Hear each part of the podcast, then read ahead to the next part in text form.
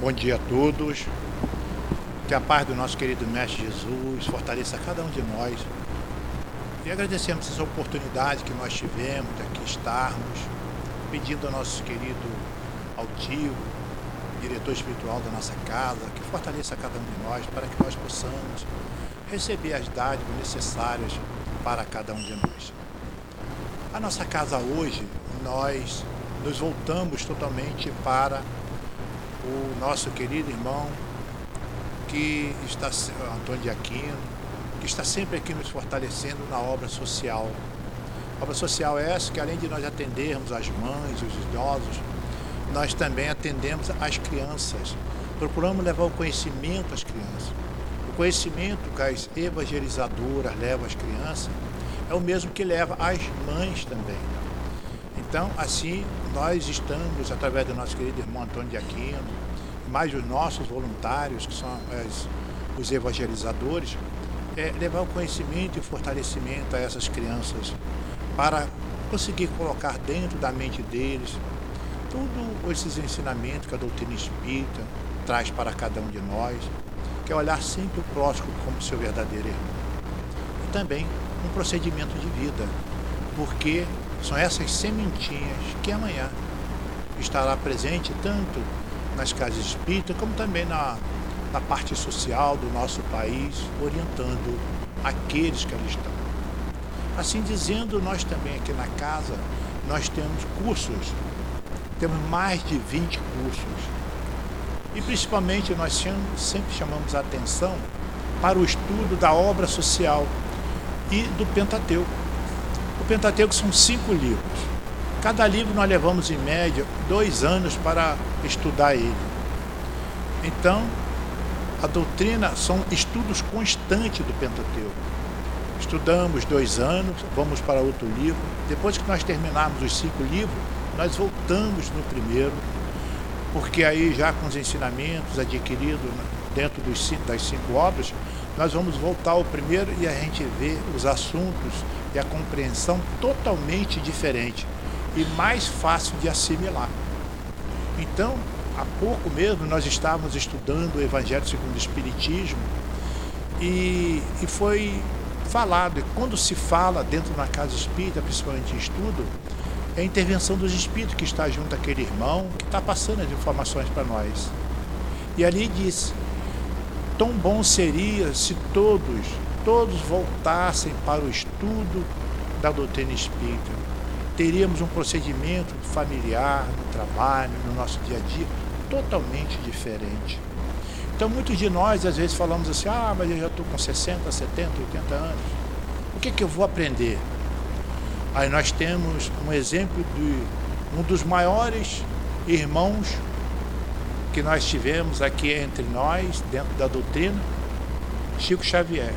Aos, aos 82 anos de idade, ele disse que ia aprender a estudar, aprender o espanhol.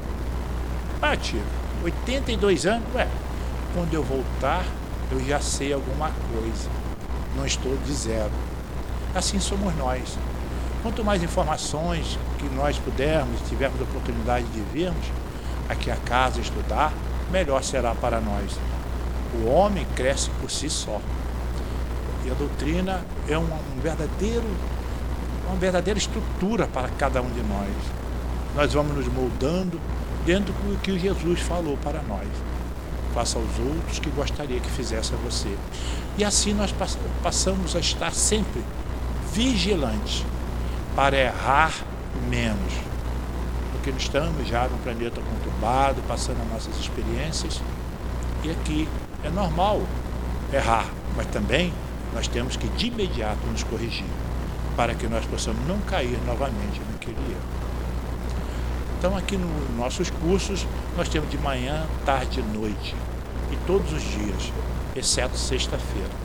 É só escolher um dia, vir aqui, falar com a nossa diretoria, que será enganjado curso.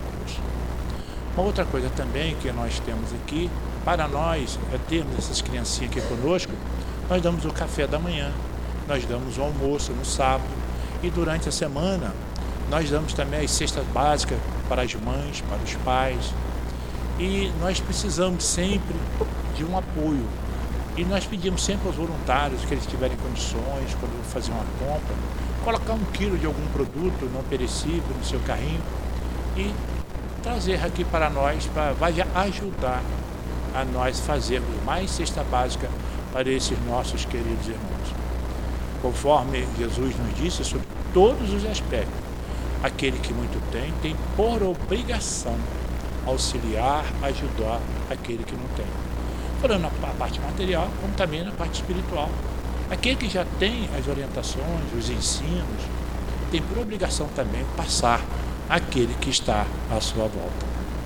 Então, a doutrina espírita é isso: simplicidade de comportamento e de ensino. Outra coisa também nós temos aqui na casa o atendimento fraterno.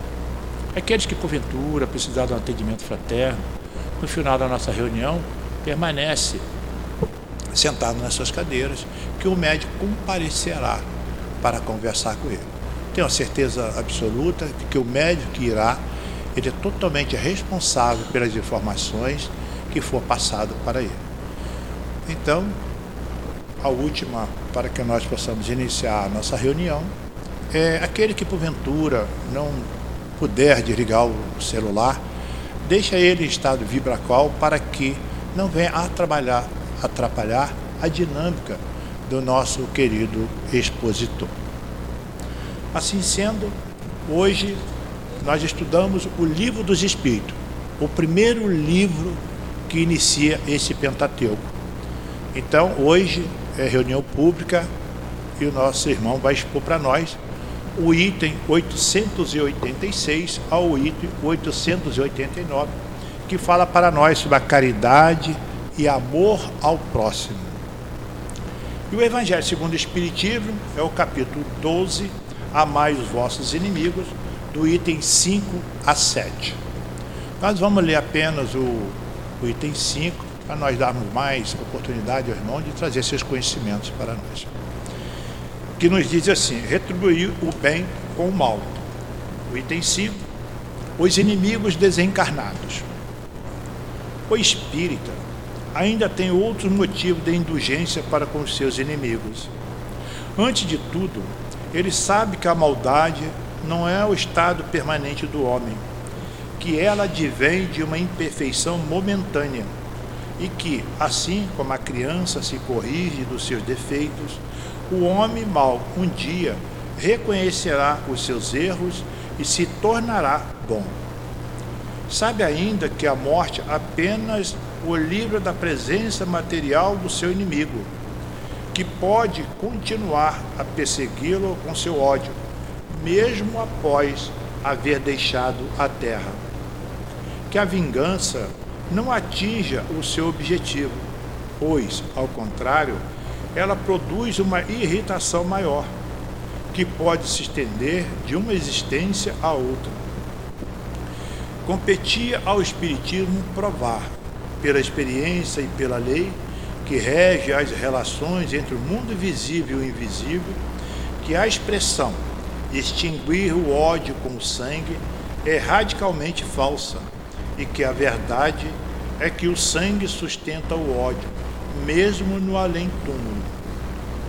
Por consequência, cabia-lhe também dar uma razão de ser efetiva e uma utilidade prática do perdão e a sublime afirmativa do Cristo: Amai os vossos inimigos. Não existe um coração tão perverso que não seja tocado pelas boas ações, mesmo sem o saber. As boas ações, pelo menos, não dão pretexto a represálias. De um inimigo pode-se fazer um amigo antes e depois da morte. Com as más ações, se irrita o inimigo, e é então que ele serve de instrumento à justiça de Deus para punir aquele que não perdoou. Assim sendo, vamos elevar o nosso pensamento a nosso querido irmão maior Jesus e fazer a nossa prece, agradecendo a Jesus por mais uma vez aqui estarmos para adquirir esses conhecimentos, conhecimento de vida, porque a doutrina espírita veio diretamente dos espíritos para cada um de nós. Então, é experiência de vida que são repassados para nós, para que nós possamos cada vez mais introspectar dentro de nós esses belos ensinamentos. E assim, agradecemos também a todos os guias espirituais dos nossos queridos irmãos que tiveram essa oportunidade de aqui estar junto a eles para orientá-los dentro das necessidades adquiridas para fortalecer cada vez mais a sua caminhada nesse planeta tão belo que nos acolhe. Na certeza de que todos os nossos mentores da casa estão conosco, nos orientando, nos envolvendo, pedimos a Deus, nosso Pai, a permissão para darmos por iniciado a nossa reunião pública da manhã de hoje. Fique conosco e nos oriente. Graças a Deus.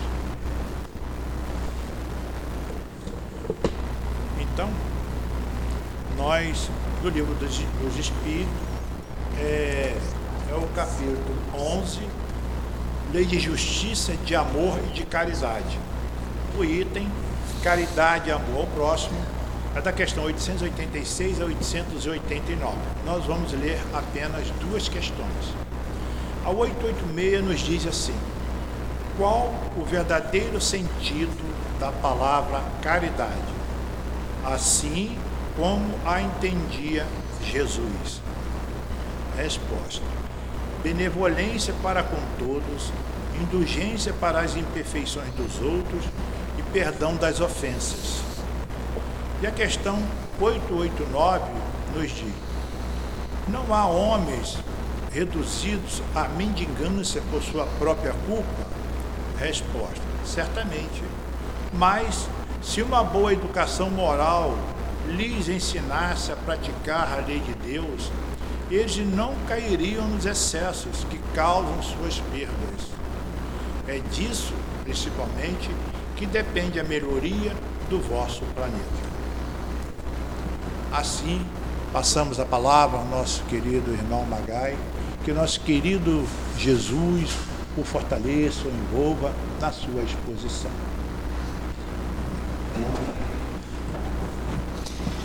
Um bom dia a todos, que Jesus nos abençoe mais esse estudo dessa abençoada doutrina espírita através dos Espíritos. Como nosso companheiro falou, nosso estudo de hoje é o subtema Caridade e Amor ao Próximo. Ele faz parte da parte terceira do Livro dos Espíritos, Leis Morais, especificamente da lei de amor, justiça e caridade. Essa lei a gente já estudou aqui nos outros sábados, nos sábados anteriores, justiça e direito naturais, direito de propriedade e roubo.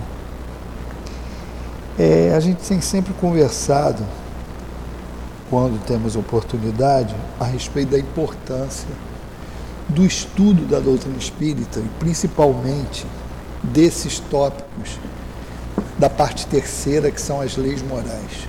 Por quê? Nós vamos explicar isso. Hoje, nós estamos vivendo uma sociedade em que os parâmetros, as referências estão indo por água abaixo. Muita informação e quem recebe muita informação tem que filtrar essas informações para ver o que, que absorve e o que, que rechaça. Então nós temos um padrão que por mais que as pessoas queiram botar isso como às vezes uma postura radical e chamando de moralismo, é diferente. Nós temos um padrão, o padrão que trouxe para nós foi Cristo, foi Jesus. E a doutrina espírita, ela traz um conjunto de conhecimentos que ele é mais do que conhecimento religioso. É uma explicação que faz com que a gente entenda como o universo funciona, não só a nossa vida, não só o nosso planeta, mas como o universo funciona. São informações que abrangem as informações filosóficas, científicas e sim religiosas por mais que dentro do, do, do, movimento espírita ainda tenha, como sempre teve desde a época das lutas lá de Bezerra de Menezes, na implantação do espiritismo no Brasil, aqueles intelectuais que querem desvincular o, o aspecto religioso da doutrina espírita, como se isso fosse dar status. Mas isso é sempre consequência do orgulho que cada um de nós ainda tem. Todos temos, uns mais, outros menos. Então, é muito importante que a gente entenda, porque se vocês forem olhar, só esses itens que eu li aqui, eles são direcionamentos para a gente se comportar diante da vida.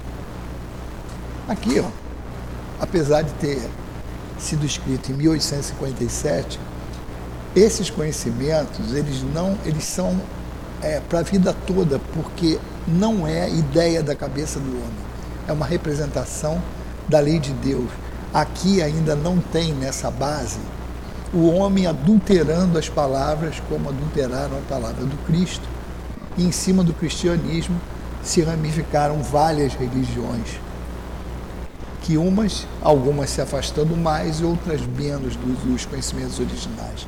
Então isso é muito importante a gente entender. Por exemplo, aqui, o direito de propriedade e roubo.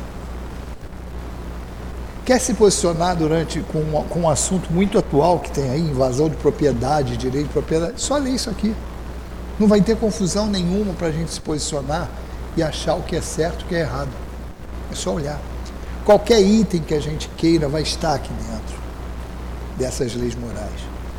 E o assunto de hoje, quando se fala de caridade e amor ao próximo, a gente tem também alguns parâmetros aqui que saltam nossos olhos e até pelas próprias duas questões que foram lidas, que a gente tem dois aspectos da caridade. Tem um que ele é mais fácil de entender no sentido de é, como fazer, que é a caridade moral. Apesar dela ser mais simples de entender, ela não é democrática, porque nem todos podem fazer. Fácil você entender como faz. Ah, fazer caridade material é o dar para o outro aquilo que ele materialmente está tá precisando. Só que não é democrático, por quê? Porque só pode dar isso quem tem. Ah, mesmo falando, ah, o óbolo da viúva, ela deu o que tinha, deu uma. Mas aquela merreca ali pode não salvar a vida de alguém. Não é isso que nós estamos falando. Aí nós estamos olhando o aspecto da intenção. A intenção dela foi valorizada. Nós estamos olhando o aspecto do movimento efetivo para resolver um problema. Então, quem não tem posses para fazer esse tipo de caridade, fica impedido de fazer. Por isso que o Espírito esclarece, a verdadeira caridade é a caridade moral. Não estamos falando que a caridade material não seja, é, vamos dizer assim, necessária, claro que é. E aqui está bem claro isso. Mas nós estamos falando que o mais difícil de fazer não é a caridade material, porque a caridade material, se você tem dinheiro sobrando, você dá. E geralmente a gente dá do que sobra. Dificilmente a gente dá do que a gente ainda precisa, né, do necessário, que foi o caso do óbolo da viúva. Mas a caridade moral é muito mais do que isso. E ela está explícita aqui: benevolência com todos, indulgência para com a imperfeição dos outros, perdão das ofensas. Por que, que é muito difícil isso? Porque isso vai diretamente num ponto fraco que a gente tem, que os Espíritos falam para nós, que quais são as duas grandes chagas da humanidade? O orgulho e o egoísmo. Quer dizer, a gente só querer ver o nosso lado e também ter o orgulho de não querer dar o braço a torcer para nada. Esse é o grande problema. Então, quando você tem que abdicar de alguma coisa em favor do outro, e pode aí no caso pode ser até materialmente falando, mas moralmente falando principalmente, você vai ferir esse orgulho. Então, perdão é muito difícil pedir perdão. É muito difícil falar que está errado, reconhecer o erro. E quando a gente coloca esses obstáculos, a gente se afasta mais da solução desse problema que incomoda. Então, isso é difícil para o indivíduo fazer, até porque ele é resultado de hábitos milenares. Aí tem que olhar o espírito, ao longo do tempo, ele evoluindo, desde o princípio inteligente, mas não vamos tão fundo assim, mas isso é só para a gente ter a clara ideia que partimos lá do simples e ignorante. Isso é muito importante entender, porque corta logo de cara aquele negócio que Deus é injusto. E nós estamos falando da lei de justiça, amor e caridade. E não existe, não existe e aí os Espíritos falam aqui também, a lei de, de amor e caridade, ela complementa a lei de justiça. Mas a justiça, ela está e ela está primeiramente ali presente, por quê? Porque senão, se você parte do princípio que Deus não é justo, você não acredita na lei, em consequência, não acredita em Deus. Então a justiça, ela está aí, ó. plantou, colheu. E aonde aparece o amor e a caridade? Exatamente para perdoar essas ofensas, porque se nós partimos lá do ponto zero, simples e ignorantes, e nós aprendemos através das reencarnações, é impossível não errar. Porque o aprendizado é fruto da experiência, que é erro e acerto, acerto e erro. A gente vai experimentando, não tem como. Quando a gente olha hoje vê uma pessoa com qualquer habilidade, seja ela material ou seja alguma virtude moral, é porque ela ralou para conseguir aquilo ali. Ninguém dá nada de graça, seria injustiça. Se Deus distribuísse os talentos, sejam eles materiais ou morais, por causa da cor dos nossos olhos, ou a cor da nossa pele, ou a nossa nacionalidade. Não teria justiça nisso. Então, isso fortalece a cada um de nós, porque nós temos que olhar tudo aquilo que nós conquistamos foi porque merecemos. Pode ter uma dose de amor e caridade aí por parte da lei, é claro que sempre tem, porque eles sempre procuram o melhor para nós. Mas também tem o outro lado, que pode machucar às vezes. Todos os problemas que a gente tem são consequência dos nossos atos, sejam eles atuais ou anteriores. Então isso dá responsabilidade para nós.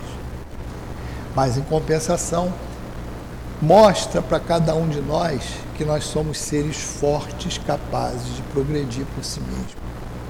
Não que a gente não dependa da ajuda dos outros, mas nós temos que entender que eu fui criado para isso e é assim que eu vou crescer. Então isso dá um ânimo muito grande e a gente tá, e evita também algo que hoje está muito em moda, que é o vitimismo. Eu sou vítima de todo mundo, não sou culpado de nada, que é muito fácil justificar todos os problemas terceirizando a culpa. E a nossa humanidade está onde está, aí olhando como planeta de provas e expiações, por causa dessa postura milenar que a gente sempre teve desviar a causa do problema. Se eu desvio a causa do problema, eu me afasto da solução. Por isso que a gente está nesse negócio todo. Então, é muito importante entender como isso funciona para poder tomar as posições e não ficar sendo papagaio de pirata, é, repetindo o que escuta, sem passar pelo crivo da razão. E principalmente, qual é a razão? O padrão a doutrina do Cristo, que o Espiritismo vem elucidar. Então, quando você fala aqui, vamos dividir em duas partes, para ficar legal. Vamos falar primeiro da caridade material, que é mais simples de entender. Tipo assim, bom, a caridade material, ela, os espíritos colocam aqui uns pontos, não é nem são não os espíritos, foram comentários de Kardec, que a gente vai fazer algumas citações dele aqui. Ó. Kardec explicando que a caridade, segundo Jesus, ela não se restringe à esmola. Porque todas as relações que temos com nossos semelhantes, sejam eles pessoas inferiores a nós, no sentido de hierarquia ou de classe social, de tudo, ou pessoas que estão acima. Porque às vezes também a gente tem isso, a gente esquece que, por exemplo, no ambiente de trabalho, que é, eu estou numa posição intermediária. Eu tenho funcionários a quem eu dirijo e sou dirigidos por alguns. A gente tem mania de desenhar quem está em cima. Achar que quem é chefe, quem manda, é sempre ruinzinho.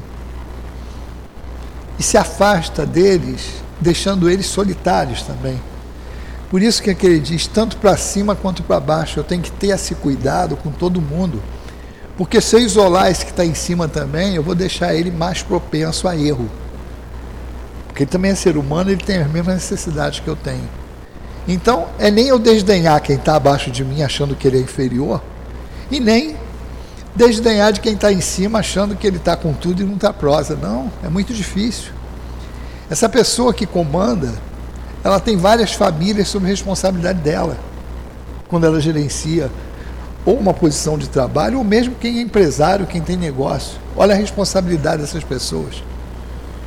E a gente não observa isso, isola essas pessoas e faz assim o mesmo um preconceito, tem um conceito preconcebido, coisa que a gente reclama quando tem com a gente, mas a gente faz isso com os outros, tanto olhando para baixo quanto olhando para cima. Porque na verdade, se entender cada um de nós como espíritos e que nós perseguíamos ou passamos pelo mesmo caminho, estamos todos na mesma situação. E aí entra a reencarnação, a gente fala que é fundamental isso. A pessoa que não acredita na reencarnação, ela já parte a corrida em desvantagem. Por quê? Ela não enxerga a situação com a realidade.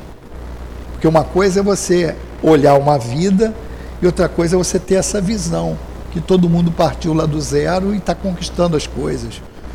Isso é importante por causa do entendimento de tudo que a gente vai ver aqui, tudo que se vê na doutrina espírita.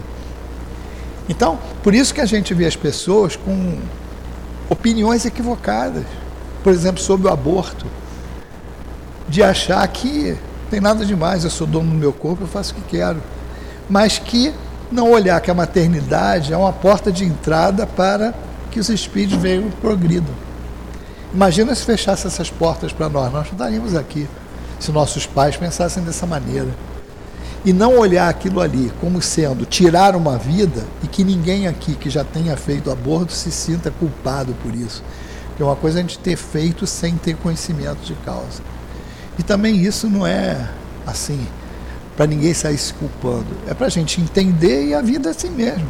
Eu erro enquanto eu não sei. Depois que eu aprendo, eu não vou errar mais. Eu vou, nem que, que não seja imediato, mas que eu comece a fazer esforços para não errar. Mas a vida é isso.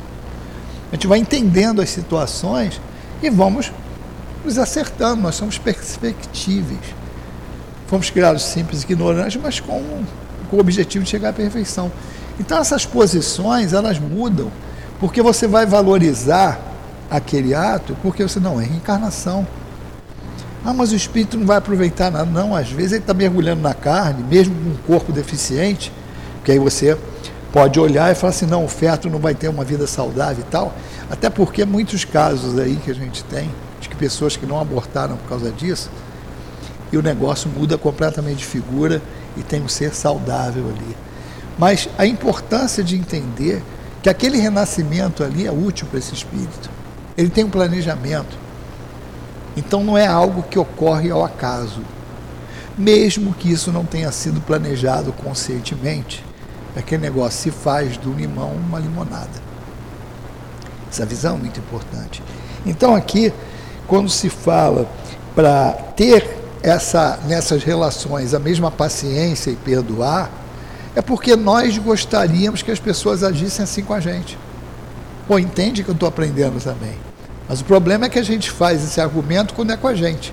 Quando é com o outro, a gente quer, mata, esfola e faz isso. Bom, seguindo aqui, ó, essa, esse entendimento da esmola aqui, da caridade, ele fala: proíbe-nos de humilhar o desafortunado, contrariamente o que comumente se pratica. Quer dizer, quando vai se fazer essa caridade material, a maioria das pessoas não tem o cuidado de se colocar no lugar daquele que está necessitando. Então dá com soberba, dá com ostentação, dá para mostrar para os outros que está dando. E não pensa nesse momento que está humilhando a pessoa que está recebendo. Então na casa espírita, e aqui nós temos pessoas que são assistidas e tem pessoas que trabalham aqui e que assistem. A casa espírita é um exemplo de como se fazer essa, esse trabalho, que não é assistencialismo, é um trabalho de assistência social, de ajuda, porque é só a gente tirar um, um ponto principal aí. esse trabalho de ajuda ao próximo, ele tem que ter é uma, uma régua que a gente tem que tirar. Ele não é para criar dependência, muito pelo contrário, ele é para dar independência a cada um. Então, quando vocês vêm aqui e recebem alguma coisa, aqueles que estão aqui estão recebendo, vocês estão recebendo porque é uma ajuda que todos acham necessário que se dê. E se você perguntar por que, que você está fazendo isso comigo, a pessoa provavelmente vai responder para você, porque se eu tivesse no teu lugar, eu gostaria que alguém também fizesse para mim. E uma outra preocupação que está na última questão, não é só isso. A caridade material, ela é o primeiro passo e o objetivo dela é fazer com que as pessoas se reintegrem à sociedade e não fiquem dependendo daquilo ali a vida toda. Então sempre tem um negócio assim, poxa, você ó, tá precisando de alguém para limpar a casa do fulano, quer ir? Ou qualquer outra coisa. Estou falando isso que é o que é o mais comum que a gente que a gente vê pela formação das pessoas. Mas quem tiver formação, ah, o cara que é pedreiro, o outro que é isso, que... tem sempre alguém querendo arrumar uma ocupação para aquela pessoa. Essa é, essa é, esse é o objetivo. Para quê? Para que essas pessoas não fiquem dependendo a vida toda daquilo ali. Então, é aquele negócio. Se eu só ficar dando peixe para você, eu te obrigo a vir pegar o peixe comigo sempre. Se eu te ensinar a pescar e arrumar uma vara para você e te explicar como é que pesca, você vai. Pode até não se afastar de mim, nem vai porque vai entender que aquilo ali é certo e vai tentar fazer com outro também. É isso que ocorre. Isso é para quê? Para manter a dignidade das pessoas. E não você virar sempre para a pessoa e falar, oh, você é dependente, você é inferior. E não é isso. Não é isso. Então, essa característica, ela vai fazendo o quê? Quando você tem esse tipo de comportamento, e é claro que pode ter uma ou outra pessoa que esteja dentro do trabalho aqui, que esteja equivocada e esteja tratando as pessoas mal. Claro, o ser humano é aquele negócio, entender a dificuldade de cada um. Mas o que normalmente ocorre é que quando as pessoas agem dessa maneira, com respeito ao outro e querendo realmente ajudar, essa distância entre as pessoas diminui. Independente da cor, do credo religioso, da condição social, porque todo mundo se enxerga no mesmo barco, mesmo com funções diferentes. Então, é importante também a gente entender como isso funciona, porque o que, que faz nós hoje estarmos na posição que cada um de nós está? Em condição social, estou falando no cenário que a gente nasceu. Ah, eu nasci no Brasil, no Rio de Janeiro, no nosso caso ah, estão numa, reunião, numa região melhor ou pior em termos de, de condições sociais. Eu estou com uma. Eu é, tenho uma posição melhor um pouquinho, eu tive mais estudo, o outro teve menos. O que, que direciona isso? Não é um jogo de dados. Antes da gente encarnar, os responsáveis pela nossa encarnação não pegam aquele dadinho, joga e cada um cai num canto, não. Isso aí está alinhavado com todas as existências que a gente teve que a gente pode pensar assim: ó, somos uma companhia de teatro e encenamos várias peças, cada peça é uma reencarnação. E em cada peça dessa nós temos um papel. O que que determina esse papel? O que que eu preciso para aprender para ser um bom ator? E cada um de nós vai ocupando esses papéis. E para ser um bom ator, eu tenho que atuar em tudo: no drama, na comédia, no filme de terror, no filme de ação.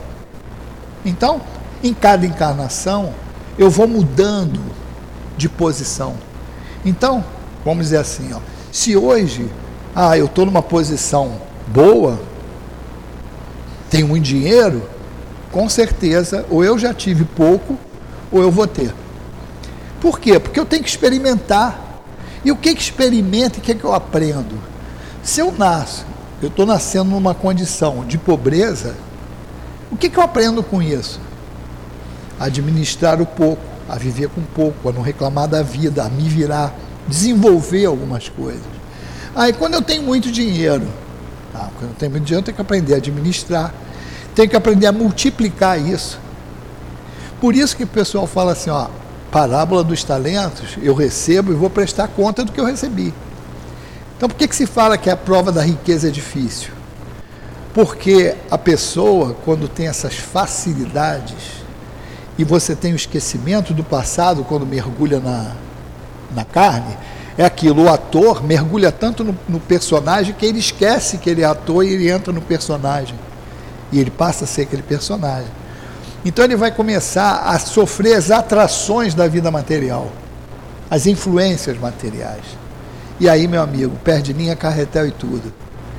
Porque eu posso estar tá meio destrambelhado, querer fazer um monte de besteira, mas se eu não tiver dinheiro e condições, eu não faço. Agora, se eu tiver tudo na mão, todas as facilidades, eu vou pensar em fazer besteira e vou fazer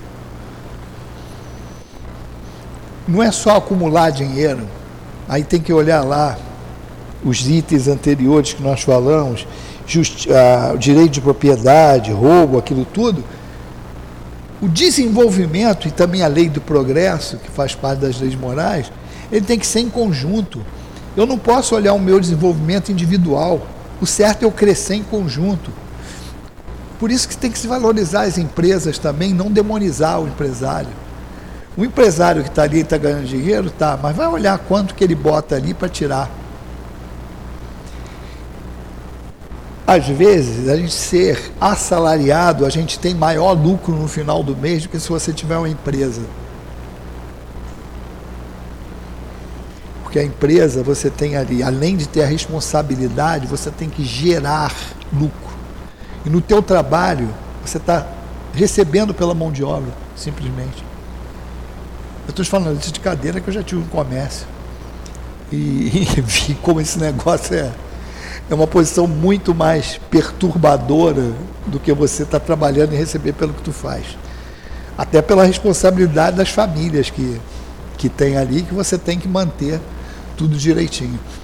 Então, é valorizar essas condições, porque quando desencarnar, quem recebeu mais talento vai ser mais cobrado. Tipo, o que, que tu fez? Tu produziu o quê? Aí lembra lá a parábola dos talentos que Jesus falou. Ah, o cara ficou com medo, enterrou aquilo ali, não fez nada, não quis arriscar, não rendeu nada. O outro gastou tudo. O outro chegou lá, investiu e deu lucro. Falou, pô, isso aqui é o. Se foste fiel no pouco, vou te dar mais depois. Por isso que é aquilo, quem mais tem, mais será dado. É nesse sentido. Então é, é uma, uma posição que a gente está que é eventual. Então o que, que isso quer dizer? Ah, quer dizer que cada um está no lugar que tem que estar, tá, então que se dane cada um e se vira. Que nem o pessoal falava, ah, é karma dele. Não.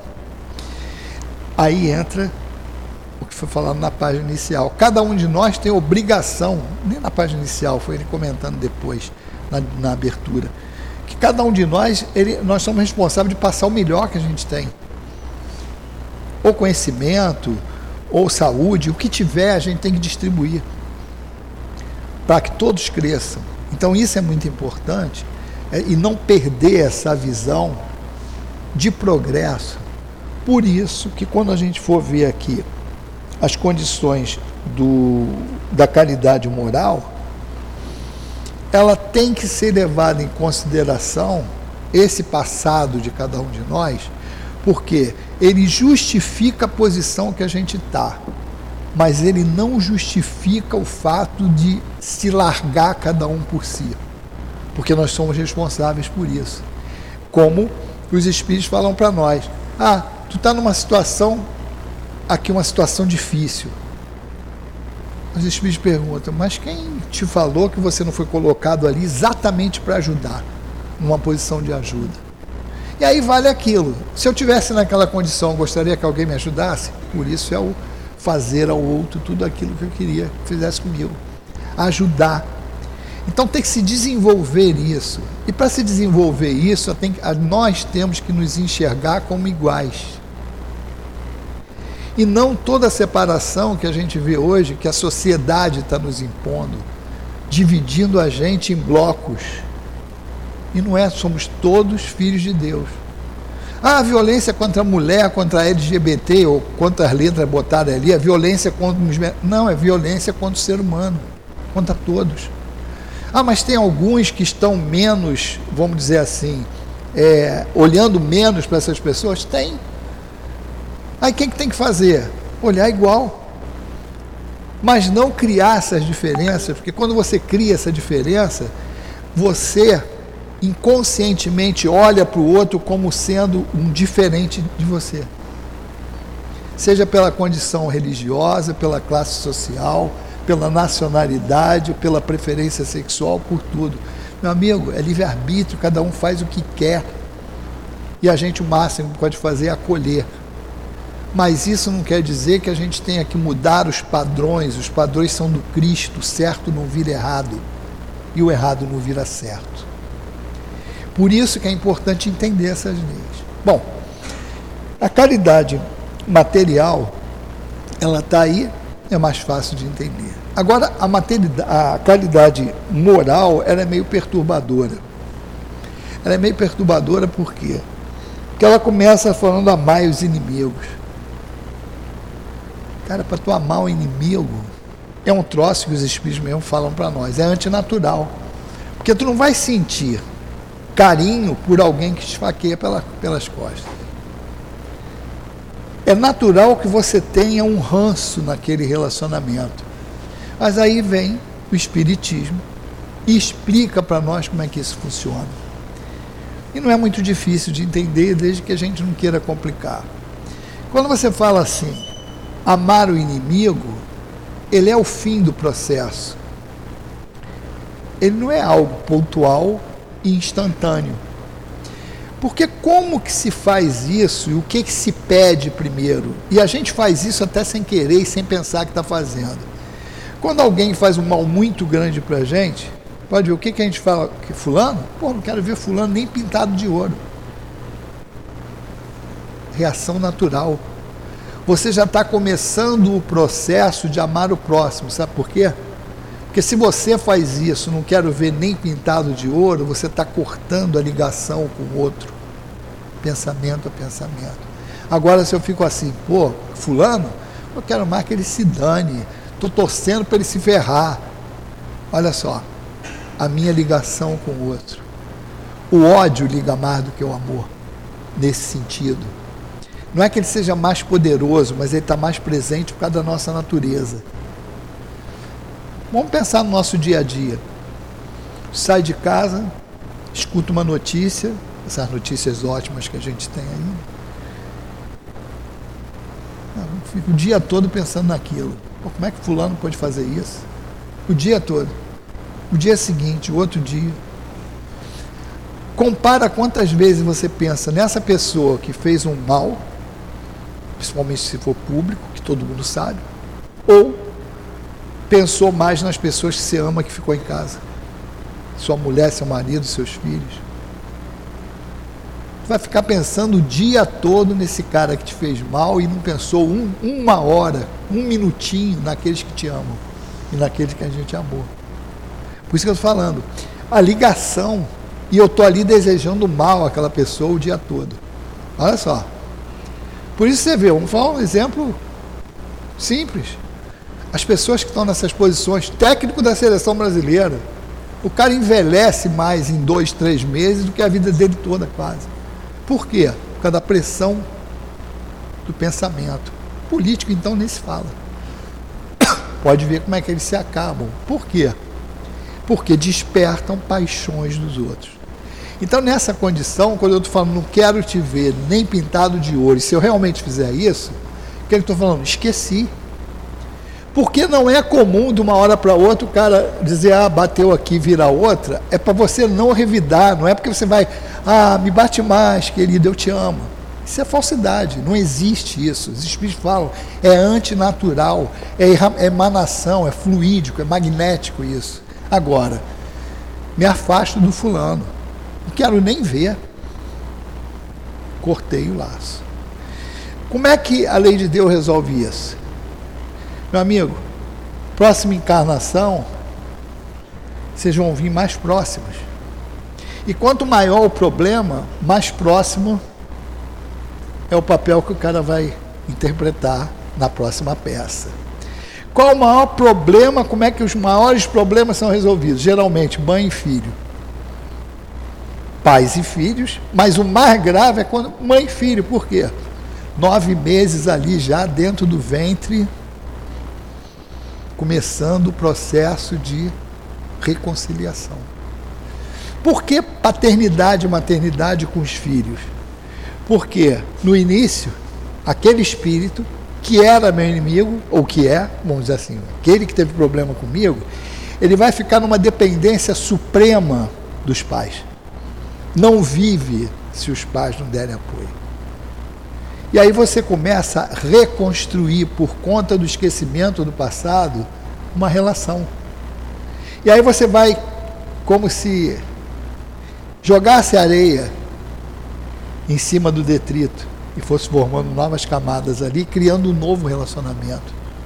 Quando você desencarnar dessa vida, eu como filho, qual a visão que eu vou ter dos pais se eles cumpriram o seu papel?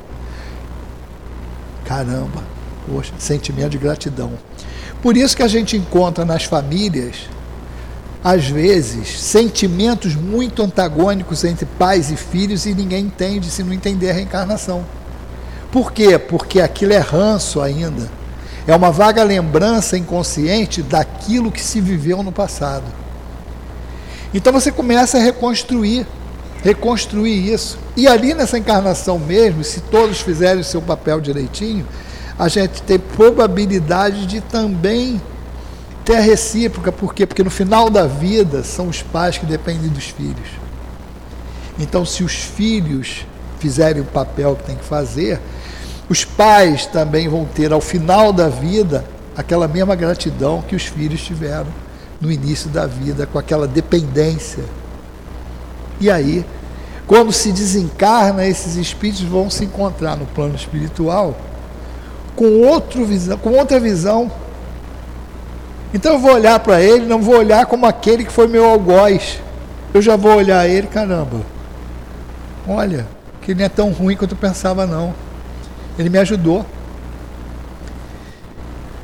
Bota isso nos exemplos da vida. Que todo mundo aqui deve ter passado por isso. Uma pessoa que eu não ia com a cara, às vezes nem sabia porquê, às vezes até sabendo, e de repente um ato de fraternidade, de ajuda dessa pessoa muda completamente a minha visão, a visão que eu tinha para ele. É isso que ocorre. Então a lei ela é perfeita é por causa disso. Ela é de amor, justiça e caridade por conta disso. Porque eu perdoar essas ofensas, primeiro é um ato de humildade, sabe por quê? Porque a gente é obrigado a reconhecer que também erramos.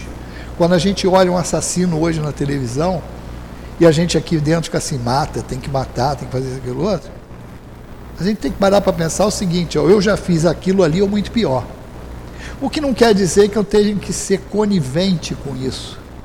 Eu tenho que tomar todas as medidas que tem que tomar para proteger a sociedade, mas tem que olhar ele como alguém que precisa ser educado e não só punido. Por que eu digo não só punido? Porque a, educação, a punição faz parte do processo de educação.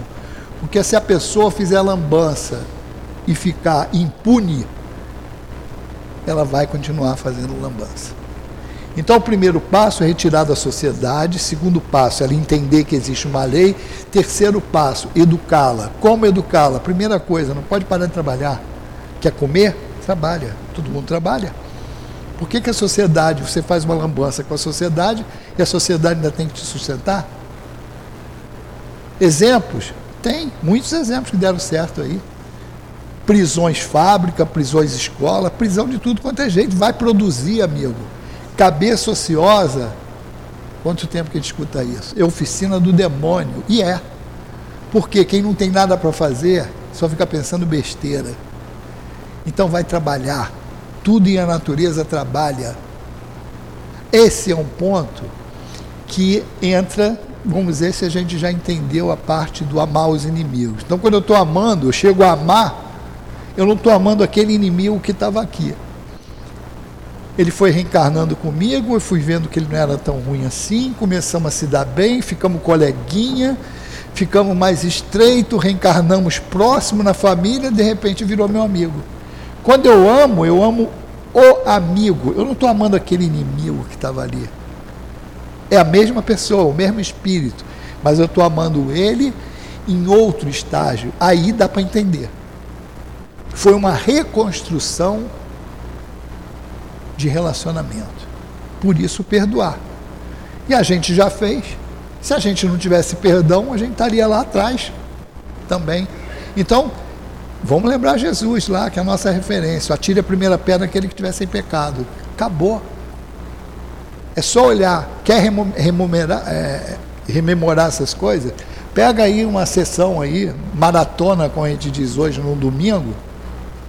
Vai lá ver os filmes de época. Não precisa ir muito longe, não. Vai de Jesus para cá. Olha o filme lá bíblico, aquela hora, lá no, no Maracanã da época, lá, em Roma. Se na hora lá do Coliseu estava torcendo para os leões ou para os cristãos. Se alguém imaginar logo que estava torcendo para o cristão, pode tirar da cabeça que é ilusão, porque se eu tivesse torcendo para os cristãos naquela época, eu não estaria aqui hoje ainda, na condição que eu estou. Então, se olhar em cada época ali, a gente vai se harmonizar com aqueles personagens. É só fazer de trás para frente. Se eu hoje estou assim e tenho os pensamentos que eu tenho, que pensamento que eu teria lá, sabendo que o espírito não retrograda, o espírito só avança. Então, meu amigo, há dois mil anos atrás eu era muito pior do que eu sou hoje. Então, é uma questão de cada um analisar. Então, essa condição de amar o inimigo é assim. Agora tem uma outra que os espíritos remetem aqui a gente, que é muito importante, quando ele fala da. Primeiro, quando ele fala da esmola, se, se o espírito condena a esmola, e essa resposta é dada por São Vicente de Paula. Ele fala um negócio aqui muito importante, que a gente tem que. Primeiro, é um, algo que a gente já falou antes, que ele fala que é preciso distinguir a esmola da beneficência. Esmola é aquela que humilha, beneficência é aquela que você quer ajudar. E, e isso é muito pela maneira como se faz esse processo. E quem está interessado nisso, como são os serviços de assistência social, que aqui na casa se faz, você procura a necessidade. Então, por isso que se instala esse serviço em locais que se precisa e você vai se acercando das pessoas que têm essa necessidade. Você não obriga a pessoa a se humilhar para ser ajudada. Você vai e oferece esse trabalho. E outro negócio muito importante, quando ele fala aqui no final, quando ele fala para a gente ser indulgente, para com os defeitos vossos semelhantes, em vez, aí, olha só, em vez de desprezar a ignorância e o vício, instruí-os e moralizai-os. Então, uma coisa que quem é assistido tem que entender: se faz um esforço para que quem venha receber o pão material também receba o pão espiritual, não é para fazer, que nem a gente diz, adeptos, não. Não é para engordar a torcida aqui, não. É para cumprir isso que Santo Agostinho está falando como nós falamos no início, eu só vou, eu encarno para progredir. Olha só. Então não posso me preocupar só em tirar a pessoa da dificuldade material. Não é só dar para ela o material. Eu tenho que dar instrumentos para ela progredir. Por isso, instruir.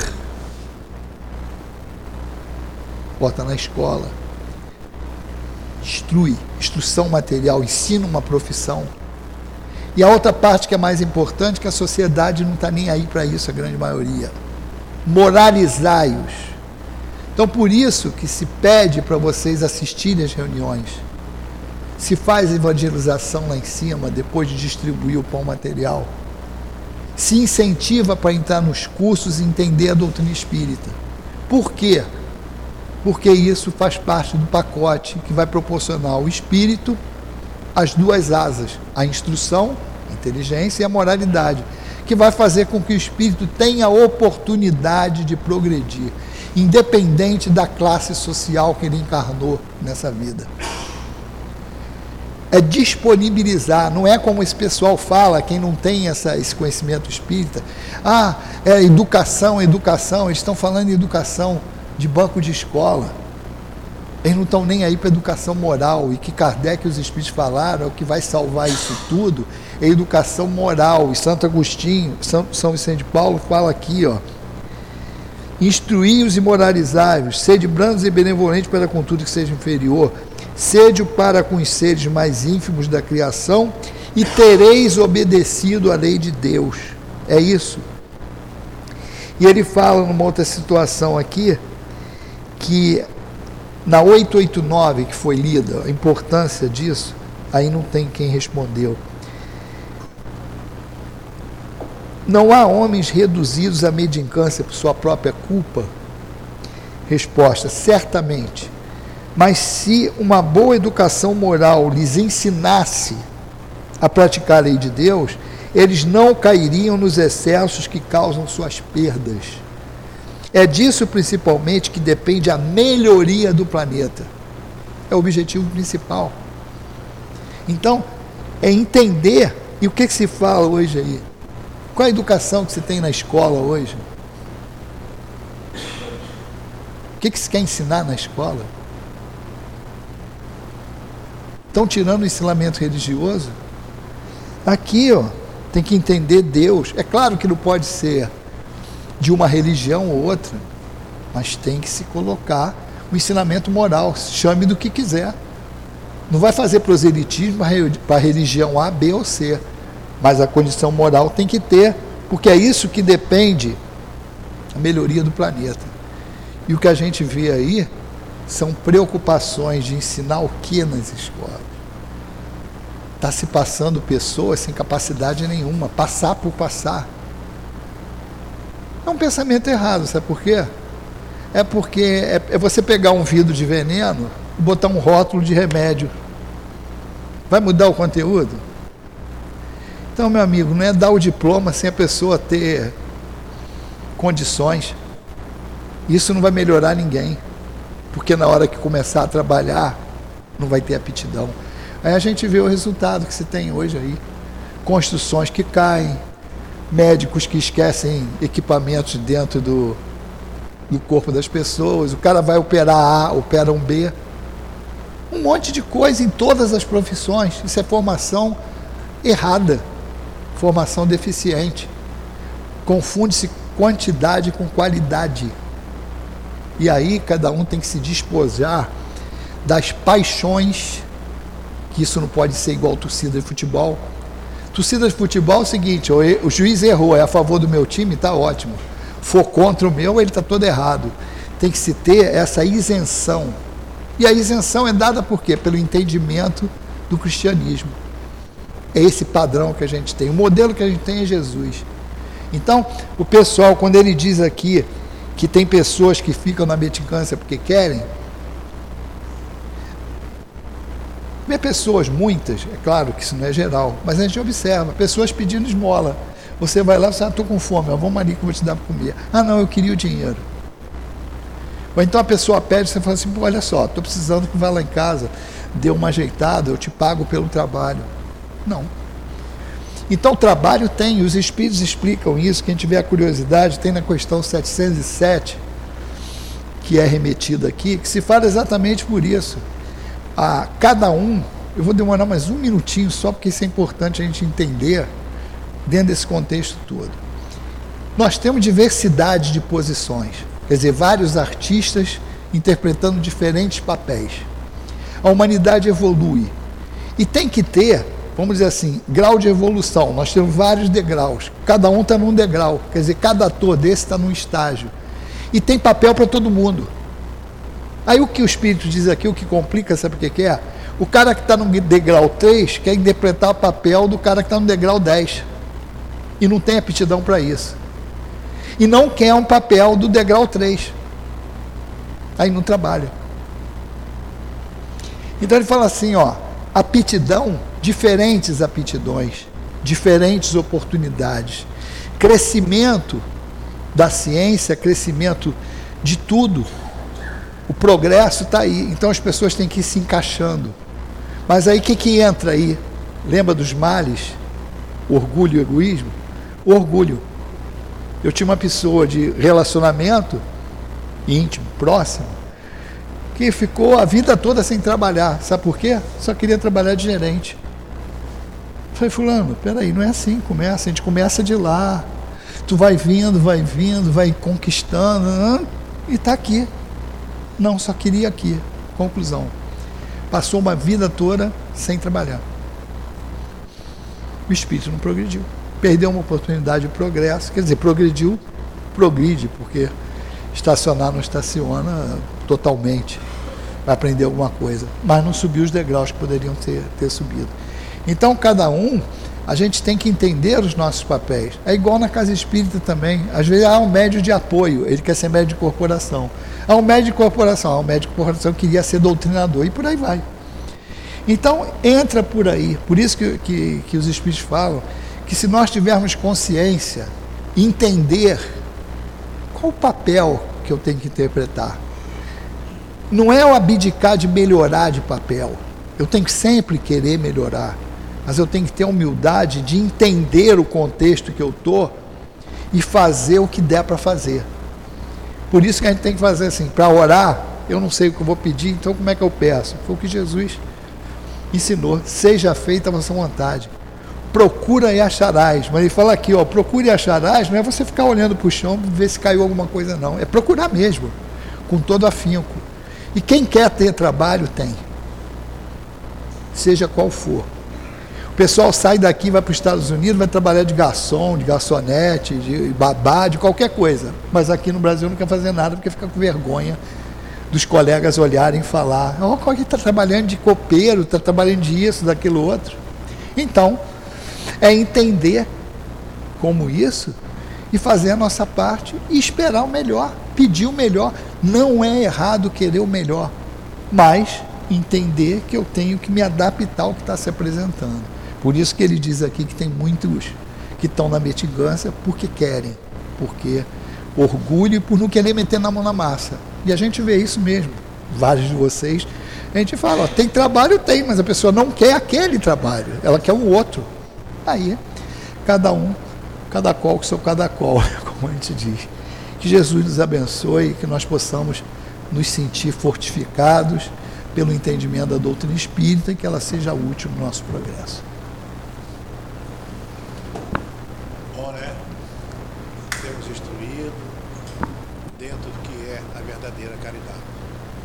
Ao nosso querido irmão, Paulo Nagai, que trouxe aqui seus conhecimentos, suas pesquisas para todos nós. Pedimos ao mentor da casa que o continua fortalecendo nessas pesquisas contínuas e que tenha certeza que outros convites surgirão para que venha conversar conosco a respeito dos seus conhecimentos e os tópicos da casa.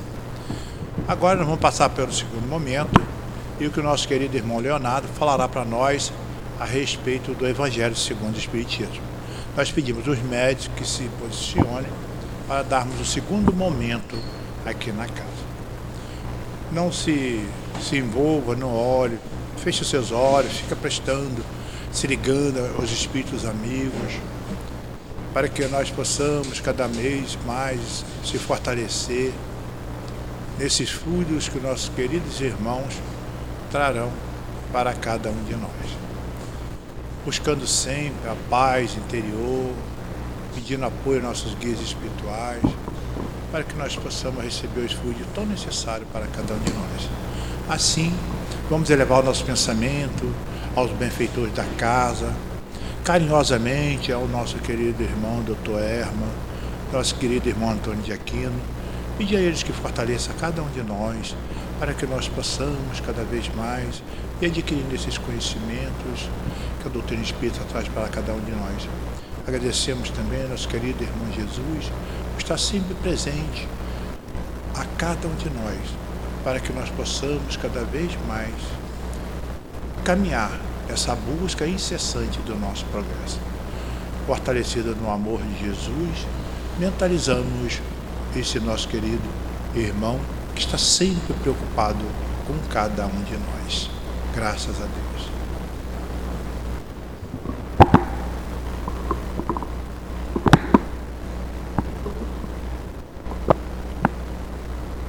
Doce e serena paz do Senhor Jesus possa estar presente dentro de nossos corações.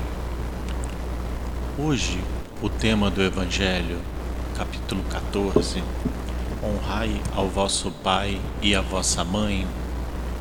O Cristo vem nos orientar sobre a verdadeira parentela corporal e parentela espiritual. Quando o Cristo nos falou a passagem de quem são, quem é minha mãe e quem são meus irmãos, muitos descrentes e inimigos do Cristo usam essa frase de uma maneira errada para contradizer toda a sua história perante a humanidade. A realidade que o Cristo vem nos falar é exatamente a verdadeira parentela nossa na Terra, que não se limita à parentela física e sanguínea, não querendo dizer que não temos responsabilidade com os nossos pais, com os nossos filhos. Não, muito pelo contrário. Querendo dizer, sim, que nós temos uma responsabilidade com aqueles que vêm em nosso ventre ou que vêm sobre a nossa responsabilidade paternal ou maternal e vice-versa, como os filhos também têm a responsabilidade com os pais no momento da velhice. Mas o que o Cristo quer nos dizer é que todo aquele que faz a vontade de Deus esse sim é meu irmão e minha mãe. A vontade de Deus une as pessoas pelo laço espiritual. O laço que envolve as pessoas no lado material, o lado sanguíneo, é única e exclusivamente da formação do corpo, não da formação do espírito. Nossos filhos não são gerados em nossa barriga da parte espiritual. São espíritos de milênios, de anos, que Deus coloca sobre a nossa responsabilidade para aquele momento da criação, da educação, do exemplo, do ensinamento. A responsabilidade que temos maior é perante com Deus, é perante com o ensinamento que o Cristo veio trazer para cada um de nós em nossa existência. Filhos sanguíneos, pais e mães sanguíneos, e muitas das vezes não enxergamos uma relação de afinidade, uma relação de carinho, uma relação que única e exclusivamente é corpórea, física e material. Mas quando isso ocorre, temos que sempre elevarmos o nosso pensamento a Deus, elevarmos o nosso pensamento a Jesus e sabermos que em nenhum momento aquele filho, aquela filha, aquela mãe ou aquele pai está num lugar errado se temos o entrelaço material, temos uma responsabilidade, temos um compromisso, mas o nosso compromisso maior é com Deus, é de termos a verdadeira vontade de Deus. Que será que Deus, nosso Pai maior, queria que nós fizéssemos com aquele filho difícil? com aquele parente complicado, com aquela família avessa. Fica o questionamento para cada um de nós.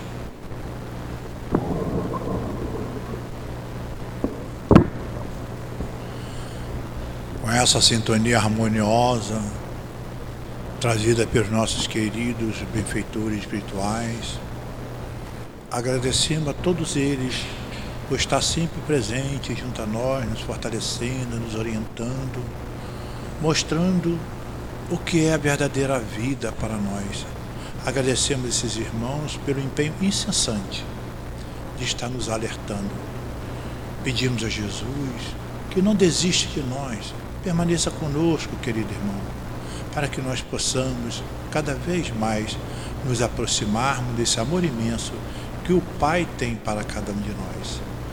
Assim, agradecidos estamos, pedimos a Deus, nosso Pai, a permissão para darmos por encerrado a reunião pública da manhã de hoje. Graças a Deus.